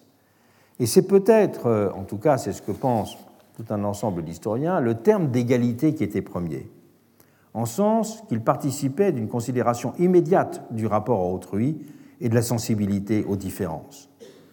Et on peut dire que dès la période archaïque, l'essor, c'est-à-dire dès la période, je dirais, des épopées, l'essor de l'activité maritime avec le commerce autant qu'avec la piraterie, ou encore avec la fondation de multiples colonies, a joué un rôle clé dans la préhistoire de l'isonomie. Cette activité maritime a en effet entraîné une circulation des richesses et du prestige et impliqué d'une façon ou d'une autre une portion importante de la population des cités, de telle sorte qu'elle n'a pu être monopolisée par quelques individus. Quant à la piraterie, très développée à l'époque, elle était à sa façon une école d'égalité, chaque membre d'équipage étant engagé dans l'aventure sur le même pied que les autres. Avant d'être partagé, le butin était toujours rassemblé, mis en commun, pour montrer qu'il était le bien de tous. Et c'est généralement par une procédure de tirage au sort qu'était réglée la répartition, comme l'indiquent les procédures de ce type de partage qui sont mentionnées dans les épopées. Il y a un, article qui est consacré à cette question-là. Et on pourrait, d'un certain point de vue, inverser la formule de Tocqueville. Tocqueville qui disait fameusement C'est quand tout le monde veut s'élever à la fois qu'il se trouve tout naturellement que la règle de l'égalité est celle qui convient le mieux à chacun. Et on pourrait dire que dans le monde grec, c'est la règle de l'égalité et celle qui s'impose quand personne n'est en mesure de se distinguer. C'est parce que personne n'est en mesure de se distinguer, justement, que la règle de l'égalité est apparue comme la plus forte. Le sens de l'autochtonie, qui est une des fortes caractéristiques du monde grec, on le sait, était aussi un facteur de production d'un sentiment d'égalité de type différentialiste. Christian Mayer, dans son livre célèbre sur la naissance de la tragédie, parlait à ce propos de la tendance très prononcée des Grecs à vouloir rester entre eux, ainsi qu'à leur désir élémentaire d'homogénéité, souhaité la plus parfaite possible. En effet, lorsqu'il est appliqué à des cités de petite dimension, le sens de l'autochtonie favorise sur le mode d'une constitution externe l'émergence d'une vision de la cité comme un tout autonome qui tient d'elle-même sa cohérence et qui est composé d'égaux. L'autochtonie et d'une certaine façon un mécanisme à produire une égalité sur le mode extérieur, sur le mode d'un rejet. C'est une égalité de rejet qui était très forte dans le monde grec. Et sur un mode interne, c'est une volonté de participation collective à une forme de distinction aristocratique qui a développé le sens de l'isonomie, et ce d'une double manière. L'appartenance au corps civique a d'abord été vécue par ses membres masculins comme un privilège partagé. Le sens de l'égalité, c'est d'abord été celui du privilège partagé par rapport à d'autres inférieurs. Tant était forte la distance séparant les sexes, marquait le clivage avec les métèques, évidente la subordination des esclaves. Donc il n'y a rien de contingent dans cette, euh, dans cette forme de division des sexes dans cette forme de rejet des métèques et dans cette forme de subordination des esclaves. C'est la grande thèse de Nicole Laureau sur les enfants d'Athéna. Et cela a tendu à développer un sens que l'on pourrait qualifier de substantiel de l'égalité. Alors que parallèlement, la dynamique même de la vie sociale dans le monde masculin s'est organisée autour d'une tension permanente entre les élites et la masse de la cité. L'enjeu pour tous les citoyens des couches moyennes et inférieures a ainsi été d'être mis à égalité avec les notables, qui formaient par exemple encore à Athènes un conseil des nobles à la fin de la période archaïque, alors même qu'une assemblée du peuple avait déjà été mise en place par euh, Clisthène. D'où la perception du fait, chez les catégories moyennes notamment, que ce n'était que collectivement qu'elles pouvaient juguler le poids des prétendants à une prééminence de type aristocratique. Et c'est aussi cela qui a construit et défini l'isonomie en Grèce. Cela a été une façon de prendre conscience de la revendication à l'égalité et de la formuler. Et ce, d'autant plus vivement que la sphère politique, comme on l'a rappelé, polarise alors toute la vie sociale. Tout ce qui ne relève pas de l'espace domestique a une dimension civique. C'est donc bien à travers ces mécanismes de production le sentiment d'égalité qui était premier. Mais il s'est constitué à jouer un rôle moteur sur un mode que l'on pourrait qualifier d'archaïque. Il en effet d'abord visé à étendre à tous les privilèges existants et non pas à les abolir, comme dans le cas des révolutions démocratiques modernes. La révolution démocratique moderne, c'est l'abolition des privilèges. La révolution, pourrait-on dire, égalitaire ancienne, c'est le partage des privilèges entre quelques-uns, en l'occurrence le monde masculin, ni métèque ni esclave. Ce passage ensuite de l'isonomie à la démocratie était symbolisé par les réformes de Clisthène, qui ont opéré une claire rupture avec la période archaïque. Mais les guerres médiques contre la Perse ont aussi joué leur rôle d'accélérateur. Avec la victoire de Marathon sur les Perses en 490, Athènes a alors pris pleine conscience de sa puissance. Et la cité va décider de construire une flotte de guerre d'une importance inédite. Et la construction de cette flotte de guerre va jouer un rôle majeur dans la transformation de la cité. Tous les Athéniens furent en effet mobilisés dans cette entreprise, car au-delà de la construction des navires, il fallait les faire marcher, il fallait les rendre manœuvrables. Et pour qu'un navire de guerre soit manœuvrable, ça n'est pas à voile qu'il peut marcher, pour qu'il soit vraiment manœuvrable, il faut qu'il soit à rame. Et donc, euh, on a construit des navires, et il a fallu former un grand nombre de rameurs. Et on estimait alors que près de la moitié des Athéniens se consacrèrent à la tâche de s'entraîner à euh, apprendre à manœuvrer les rames. Et chaque vaisseau avait besoin d'un équipage de 170 hommes, 170 rameurs, qui étaient répartis sur trois ponts, ce qui impliquait, pour constituer une escadre d'une certaine importance, de mobiliser 10 000 rameurs.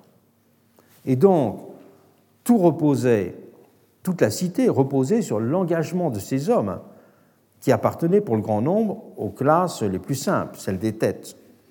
D'où le lien souligné par mains historiens, y compris à Athènes bien sûr, entre l'avènement de la démocratie et l'organisation de cette flotte. Le pseudo-Xénophon écrit ainsi Ceux qui assurent la marche des vaisseaux sont ceux qui possèdent le pouvoir dans l'État. Et effectivement, la transformation de la flotte athénienne a transformé les conditions de dévolution du pouvoir. Et c'est justement dans ce contexte qu'était supprimé le conseil aristocratique de l'aéropage et que l'Assemblée du peuple a été seule à avoir sa position centrale. Donc voilà le premier point qui explique le décalage entre euh, l'isonomie et, euh, et la démocratie. Le deuxième point fondamental, c'est l'absence d'une théorie de la démocratie. Cette absence était soulignée par de nombreux auteurs parce que le mot démocratie est utilisé dès la deuxième moitié du Ve siècle, mais aucun traité ne lui était consacré. Les principales procédures mises en œuvre dans les cités grecques, comme le tirage au sort, la décision majoritaire, les formes de la reddition de comptes, la dualité entre institutions gouvernantes et institutions de surveillance, l'équivalent du contrôle de constitutionnalité, une des, institutions les plus originales dans le nombre de cités, qui était représentée par ce qu'on appelait le graphé paranomone, ou encore les citoyennes, c'est-à-dire les, modes d'interpellation des pouvoirs ou les modes de dénonciation. Rien, aucune de ces institutions n'a fait l'objet d'une théorisation. Aucune n'a été décrite précisément et aucune n'a été justifiée. Comment expliquer cette absence de théorie de ce qui était pourtant central?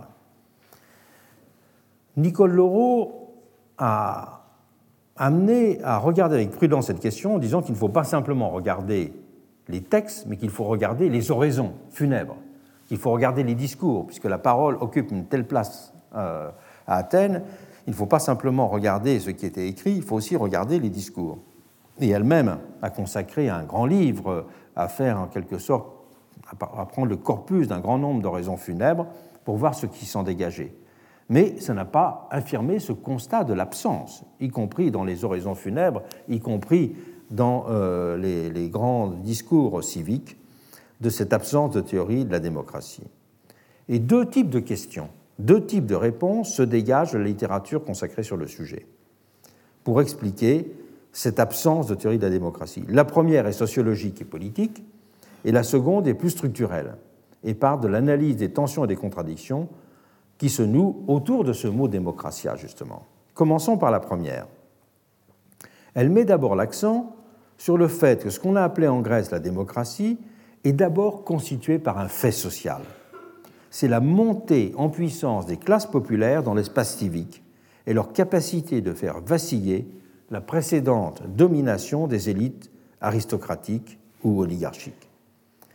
Le mot démocratie est donc inséparable d'un sens dynamique et conflictuel. Et dans sa dimension plus politique, la démocratia a d'abord eu une dimension négative, antithèse de la tyrannie et du despotisme. Elle a aussi canalisé l'équivalent d'un sentiment patriotique. Dans la longue opposition aux Perses, la démocratie devenant l'équivalent d'un lieu de mémoire de la société grecque, d'un mythe quasi fondateur de la cité, où l'on opposait justement ces qualités mémoriales de la cité grecque face à la barbarie des Perses. C'était le patrimoine commun de la cité, des cités, face aux euh, Perses. Et le programme des démocrates, alors, était avant tout d'ordre pratique. Il s'agissait pour eux de maintenir ou de changer des institutions, de conquérir des positions, de résister à la récurrence des tendances oligarchiques en se revendiquant comme les héritiers de ce mythe des origines. Les démocrates, euh, ou ceux qui se montraient comme les plus partisans de la démocratie, ils étaient au premier chef en quelque sorte, ils se comportaient comme les membres d'un parti démocratique. Le mot démocratia, il renvoie d'abord, pendant toute une période de l'histoire grecque, à l'idée qu'existe un parti démocratique, donc une idée sociale, comprenant la démocratie de façon agonistique. Il ne la pensait nullement dans les termes d'un type de régime idéal bien défini, théoriquement construit, qui aurait été à réaliser pierre à pierre. C'était donc une vision pragmatique, dont les effets recoupent d'ailleurs, c'est très important, l'absence de toute visée universaliste. Car il ne s'agit pas non plus, pour les démocrates d'Athènes ou des autres cités, de constituer une des illustrations d'un modèle général. Il n'y a pas du tout de visée universaliste chez eux. Leur combat est particulier, c'est leur cité immédiate. Ils ne veulent pas définir une démocratie qui est des intentions missionnaires. Et le fait que la démocratie ne soit pas théorisée en Grèce est lié au fait qu'il n'y ait aucune intention missionnaire dans ce rapport à la démocratie. Et d'ailleurs, quand Aristote parle de démocratie, il parle surtout des constitutions existantes, qu'il analyse avec leur histoire et non pas d'idéotypes. Donc la façon dont on parle de euh, la démocratie chez Aristote est toujours liée à euh, une histoire des formes pratiques des démocraties dans les cités grecques. Voire bien sûr les politiques, mais aussi l'ouvrage Les constitutions d'Athènes. Je rappelle d'ailleurs que c'est dans l'ouvrage sur la constitution d'Athènes que l'on voit euh, donner un rôle tout à fait central à cette idée du parti démocratique. La démocratie se définit d'abord par la, la force et les actions du parti démocratique. La seconde raison qui explique l'absence euh, d'une exposition de la démocratie comme système tient au fait qu'elle apparaît comme un objet de controverse et d'opposition, situation liée à une forme d'asymétrie.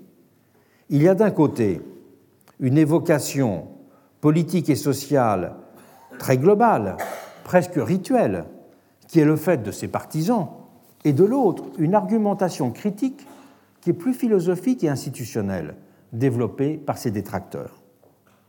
Au simple niveau des définitions, adversaires et partisans en donnent de fort différentes, compliquant considérablement les précédentes appréhensions simples de l'isonomie, puisque l'isonomia était simple à définir. C'est simplement ce régime de l'égalité des droits, de même que l'iségoria est facile à définir. Ce n'était pas le cas. Prenons rapidement quelques définitions parmi les plus célèbres. Platon, dans la République, donne par exemple une définition tout à fait sociologique de la démocratie, lorsqu'il dit La démocratie commence d'exister quand les pauvres, victorieux, mettent à mort certains du parti opposé, en bannissent d'autres, partagent à égalité avec ceux qui restent gouvernement et emploi public, et que généralement c'est le sort qui détermine les emplois. Donc le sort est vu comme euh, une dimension du partage égalitaire, et que euh, la démocratie, c'est le régime de l'égalité, c'est le régime de la revanche des pauvres contre les riches. Voilà, tout simplement. Dans un autre texte de Platon, le Ménexène, il dit La démocratie, c'est le gouvernement de l'élite avec approbation de la foule. Donc là, ce n'est pas un régime de la revanche sociale, c'est l'aristocratie élective, pour prendre nos catégories modernes. Je prends la fameuse définition qu'en donne Thucydide dans L'oraison funèbre de Périclès. Il dit, quand il écrit, enfin, il dit Parce que notre régime sert les intérêts non pas du petit nombre mais de la majorité, c'est une démocratie. C'est donc la démocratie se définit parce que c'est un gouvernement pour le peuple. C'est donc dans les intérêts du peuple. Ça n'a rien à voir avec un gouvernement par le peuple. Isocrate, de son côté, oppose la mauvaise démocratie, c'est-à-dire la démocratie tout court, le régime populaire, et la bonne démocratie qui euh, est supposée ne rien avoir de commun avec cette démocratie, expression du peuple, c'est simplement, dit-il, la constitution des ancêtres. Et dans sa description des espèces de démocratie qui est faite dans les politiques, Aristote, il distingue le système du pouvoir majoritaire, avec son contenu sociologique, tyrannie de la majorité, la participation politique sous la souveraineté de la loi, donc on peut dire c'est une démocratie libérale. Le régime dans lequel c'est la masse et non pas la loi qui est souveraine, c'est donc, dit-il, le régime des démagogues, les tyrans archaïques qui prétendent parler et agir pour constituer la multitude en un corps cohérent et deviennent de la sorte même les souverains de l'opinion du peuple. Et il dit enfin, la démocratie, c'est aussi autre espèce, entre guillemets, l'établissement des magistratures sur la base d'un sens faible. Donc on a le régime censitaire, la démocratie pour le peuple, la démagogie, telle qu'il l'a définie à partir de l'exemple des tyrans archaïques, euh, le régime libéral, et puis euh, tout simplement, disons, la vision d'une démocratie comme pouvoir majoritaire avec son contenu sociologique. Et le fait est frappant. On retrouve déjà à cette époque toutes les perplexités, les peurs, les répulsions, les visions qui structureront l'univers mental des révolutions françaises et américaines. Comme on retrouve déjà le spectre des pathologies et le grand écart entre aristocratie élective et démocratie immédiate. Et la dimension aporétique de l'idée démocratique en Grèce est aussi flagrante. Aporia, qui consonne d'ailleurs avec la vision d'un monde en général gouverné par l'incertitude. Mais c'est aussi cette indétermination sous les espèces de l'indétermination du terme de démos comme du verbe cratéine et du nom Kratos que l'on voit euh, sous-tendre les indéterminations du terme démocratie lui-même. Le mot démos d'abord. Ça a été montré dans un certain nombre de livres récents depuis qu'on a fait le déchiffrement du linéaire B. Le linéaire B, c'est on a retrouvé des formes d'écriture pictographique euh, mycénienne et on a vu l'importance qu'avait un terme qui était en mycénien le damos. Et le damos, avéré dès cette période, donc très ancienne, désigne une entité administrative locale à vocation agricole. Le mot damos en mycénien renvoie donc à l'idée de terre, à l'idée d'une communauté qui les travaille et qui habite ces terres, ainsi qu'un mode d'organisation et de gestion de l'ensemble constitué. Benveniste a d'ailleurs montré que dans les langues indo-européennes, euh, euh, ce préfixe dame se retrouve en iranien ancien, par exemple. Ça veut dire la maison, la famille. Euh, et qu'en sanskrit, le terme dame a aussi le même sens. Donc on a véritablement dans le monde indo-européen, disons, cette expression, cette vision du damos, qui est en quelque sorte issue d'une vision de la maison élargie, euh, impliquant une activité commune et une organisation de la vie collective. Et le mot démos apparaît dans le grec archaïque, correspondant à l'âge des épopées homériques, mais dérivé de ce damos. Dans ce prolongement du Damos, il nomme à la fois le pays puis ses habitants, il acquiert aussi une connotation d'ordre politique renvoyant à l'idée d'une communauté organisée. Mais le point intéressant pour nous est de souligner que ce terme de démos, dans la Grèce archaïque, celle de l'épopée, se distingue nettement, on le voit bien dans les textes homériques, d'une autre façon de penser le genre humain qui est le laos. Le Laos est opposé au démos, en permanence dans l'épopée. Le Laos, il désigne une collectivité qui est réunie autour d'une autorité, qui suit son roi, qui obéit à ses ordres. C'est un groupement humain qui en lui-même n'a aucune consistance. Un groupement humain, les Laos, les gens qui peuvent être désordonnés. Et ce groupement humain ne prend forme que s'il est conduit, rassemblé, guidé, entraîné par un chef. Sans ce chef, les laoi, les gens, sont impuissants. D'où, dans l'épopée, les images récurrentes du berger, du pasteur, pour euh, décrire les liens qui unissent le Laos et son chef. Et la particularité du Laos, a écrit Benveniste, est toujours d'exprimer une relation personnelle qu'un groupe d'hommes noue avec un chef.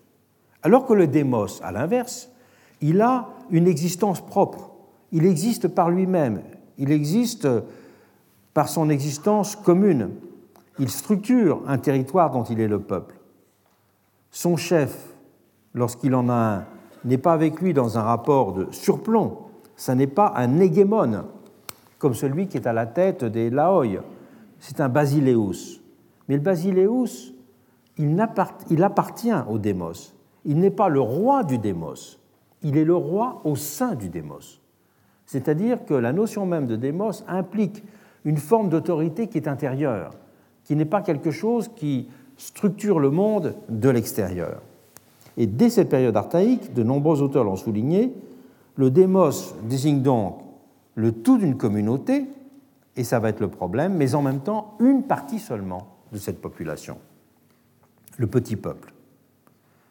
Et se sépare ainsi, euh, pour Ulysse par exemple, chez Homère les individus distingués, ceux qui sont distingués par leur vaillance au combat, ceux qui possèdent l'alqué, ou bien distingués par leur sagesse et leur vertu dans la gestion de la cité, et ceux qui ne sont que les hommes du démos. Les hommes du démos étant alors définis comme ceux qui n'ont rien de remarquable, ne se distinguent en rien des autres. Donc, si le démos forme un univers qui a sa cohérence, à l'intérieur même du démos, il y a en quelque sorte une tension entre la distinction et puis euh, euh, ce qui est commun. D'un côté, le monde des singularités, de l'autre aussi, celui de la banalité ou de la vulgarité au sens étymologique du terme. Et cette dualité entre le tout et la partie, le haut et le bas, la raison et les passions, le distingué et le vulgaire, s'approfondira à l'âge classique. de telle sorte que la démocratie pourrait être décriée par ses adversaires en tant que pouvoir du nombre ignorant de la populace, se dégradant donc en oclocratie, et célébrée par ses partisans comme souveraineté collective, figure de liberté et d'autonomie, et qu'elle appartiendra donc alternativement, selon les bouches dans lesquelles le mot est prononcé, au régime du laudatif ou du dépréciatif. De telle sorte aussi que le démos en est carrément venu, dans certains cas, à désigner l'équivalent d'un parti populaire, justement, comme c'est le cas, je viens de le mentionner, chez Aristote dans sa Constitution d'Athènes. Force politique qui a alors ses intérêts propres, qui sont distincts de ceux de la communauté prise dans son ensemble. On parlera ainsi fréquemment, dès cette période en Grèce, dans un sens, j'ai mentionné Gambetta tout à l'heure, mais en Grèce aussi, de la démocratie dans un sens substantif, en disant la démocratie pour dire le petit peuple. Et le terme de démagogue apparaîtra dans ce cadre. Il désigne le tyran archaïque, celui qui arrive au pouvoir en s'appuyant sur les plus pauvres, se présentant comme le porte-parole de l'intérêt des plus pauvres et utilisant leur haine des riches comme levier politique, sans avoir véritablement le souci de l'intérêt général. Et l'ambivalence entre le peuple parti et le peuple principe, elle a été renforcée dans le terme démocratie par les équivoques qui sont liés au sens du verbe kratéine. Ce verbe signifie d'abord, de façon presque neutre, exercer le pouvoir, sans que cette dernière expression ait un autre sens que fonctionnel. Mais dans son usage courant, le kratos, le nom là, avait une dimension nettement plus vigoureuse, voire agressive. Le kratos, il exprime une notion de dureté, de puissance, de domination. Il indique une épreuve de force. Il renvoie l'idée de victoire dans un combat, au fait de l'emporter sur autrui. Il indique une supériorité d'ordre presque physique d'un homme ou de groupe vis-à-vis de tiers. Appliqué au démos, il donnait donc l'idée d'un rapport de force dont on avait triomphé, d'un camp qui avait eu le dessus sur les autres, qui avait triomphé. Il avait donc une dimension de brutalité, d'unilatéralité. Et pour expliquer la connotation menaçante que pouvait avoir à certaines oreilles ce kratos exercé par le démos, un historien contemporain a indiqué, avec un certain sens de la provocation, il faut dire, euh, il s'agit de Paul Cartledge, qu'il avait alors aux oreilles d'un certain nombre de Grecs à l'époque un sens équivalent à celui que suggérait au XXe siècle la notion de dictature du prolétariat. Donc, le sens, ça n'est pas le peuple tranquille, c'est un groupe qui l'emporte sur les autres et qui expulse les autres. Et c'est peut-être ce qui explique que le mot démocratia ait surtout été employé soit de façon péjorative, gouvernement de la foule pauvre et ignorante, soit appréhendé comme ayant la dimension menaçante d'un pouvoir exercé sur le mode d'une revanche sociale, la revanche des pauvres sur les riches. Il a certes été revendiqué positivement et publiquement en réaction aux visions critiques. Et Mogens Hansen, un des grands historiens d'Athènes, en donne dans sa grande somme une série d'exemples. Il mentionne par exemple que dans un discours d'Antiphon daté d'environ 420, il est dit qu'on faisait un sacrifice pour la démocratie avant chaque réunion du Conseil des 500. Et il note aussi qu'il y a eu des lois contre la tyrannie qui punissaient ceux qui, qui portaient atteinte à la démocratie. Et il rappelle aussi qu'il y a eu de nombreux navires athéniens qui étaient baptisés du nom de démocratia. Mais bien des indices soulignent pourtant qu'il faisait surtout ce terme démocratia l'objet d'interrogations, de suspicions, de controverses du même coup plus souvent invoqué par ses détracteurs que par ses partisans. Nicole Leroux parle ainsi du Kratos comme d'un mot encombrant, tendanciellement caché, dit-elle, entouré de silence, absent des grandes envolées oratoires, comme de la plupart des récits d'historiens, qui préféraient mettre l'accent sur l'arché, comme s'il ne pouvait servir, ce mot démocratia, de glorieux étendard, s'érigeait en un bien parfaitement définissable. Il était loin d'être l'équivalent de ce qu'il sera ensuite en Amérique une sorte de religion ou d'élément constituant de la religion. D'où expliquait Nicole Laureau l'évitement insistant par les démocrates du mot démocratia, en tant qu'il renvoyait à une division de la cité en deux parties, dont l'une aurait. Subjugué l'autre. Démocratie veut en effet dire dans ce cas tout simplement tyrannie de la majorité. Et ces quelques mots sur l'histoire du mot démocratie en Grèce ancienne peuvent peut-être aider à comprendre la disparition des institutions ayant une dimension démocratique au moment de l'entrée dans l'époque hellénistique. Car euh, c'est aussi faute d'avoir été pensé et théorisé, et donc d'avoir trouvé leur assise, que les institutions démocratiques ont été fragilisées. Et de la Grèce à nous, c'est donc bien toujours une même indétermination qui n'a produit, qui n'a cessé de produire ses effets. Et les quelques éléments de l'enquête historique que nous avons très brièvement, certes, présentés dans ce cours, nous confortent en tout cas dans l'idée que c'est bien à partir de ces indéterminations et de ces tensions et de ces contradictions qu'il faut penser la démocratie. Il restera à comprendre comment c'est aussi à partir de ces pathologies et de ces retournements contre elles-mêmes qu'il faut également la penser. Ce sera l'objet de la suite du cours. Je vous remercie.